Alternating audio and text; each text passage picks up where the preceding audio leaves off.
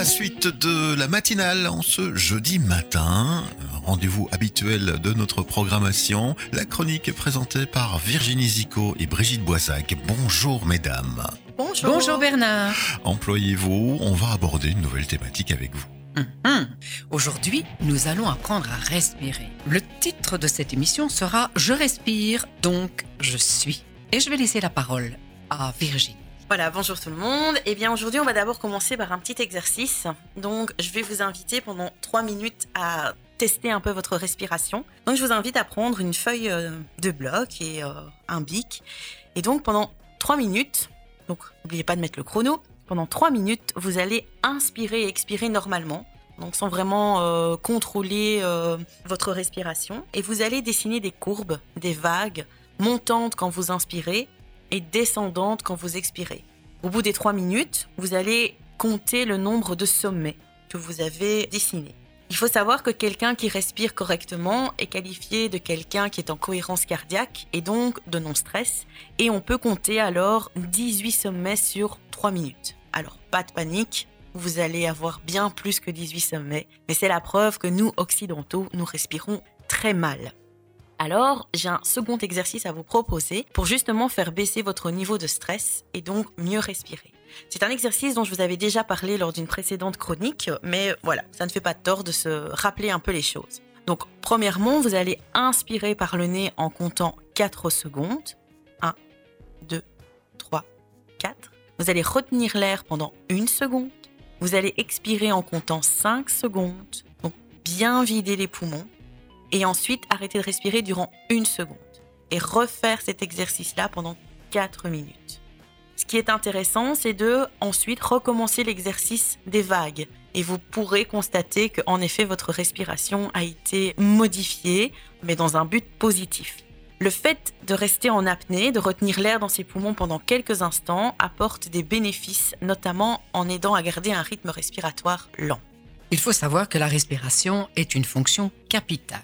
Elle est indispensable, tant aussi pour d'autres raisons, par exemple physiologiques, elle est nécessaire à tout le corps humain car grâce à la circulation sanguine, tous les organes respirent, le cerveau, le foie, etc., etc., mais aussi les muscles. Les poumons n'étant qu'un intermédiaire entre l'atmosphère et le sang. Psychologique aussi, bien entendu, il existe un lien réversible entre la respiration et les émotions. L'état mental d'une personne et son dynamisme.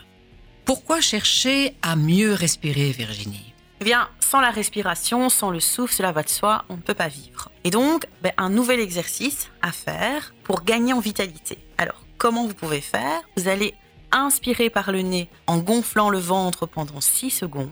Puis vous allez expirer par la bouche en rentrant le ventre durant 4 secondes en imaginant que vous soufflez dans une paille. Et vous répétez cet exercice 10 fois.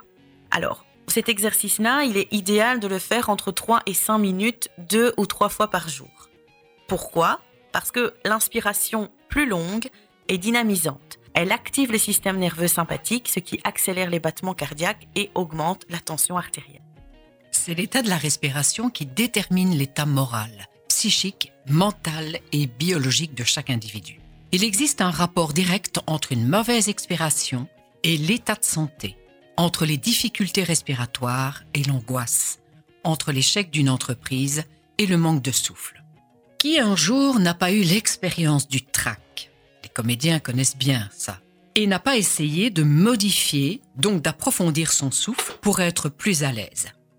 C'est donc une respiration correcte, calme, tranquille, régulière, qui permet de garder son self-control. C'est-à-dire que notre moi profond ne soit pas affecté par les événements extérieurs et nous restons ainsi identiques, un, unis, quelle que soit la situation. Les désordres anxieux peuvent provoquer des symptômes tels que l'irritabilité, les insomnies, les difficultés de concentration, l'indécision, la résignation. Chacun de nous est confronté à de nombreuses sources de stress dans un contexte inconnu. Et c'est bien normal, c'est la vie. Normal de ne pas se sentir en pleine forme, de ressentir des émotions, de l'anxiété, de l'impuissance, de la colère et de la tristesse, etc., etc.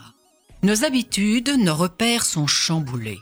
De nouvelles manières de fonctionner doivent être prises rapidement pour pouvoir s'adapter, continuer à travailler, parfois dans les conditions pas toujours optimales. Notre vie privée en est chamboulée aussi. Les repères sociaux évoluent. Je vous propose un outil de respiration pour facilement se détendre, se calmer, se relaxer. Le principe en est simple. Prenez une grande inspiration.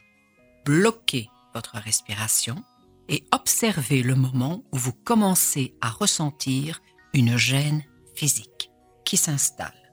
Pour ensuite relâcher d'un coup et complètement votre respiration. Dès que vous relâchez l'expiration, observez ce qui se passe dans votre corps.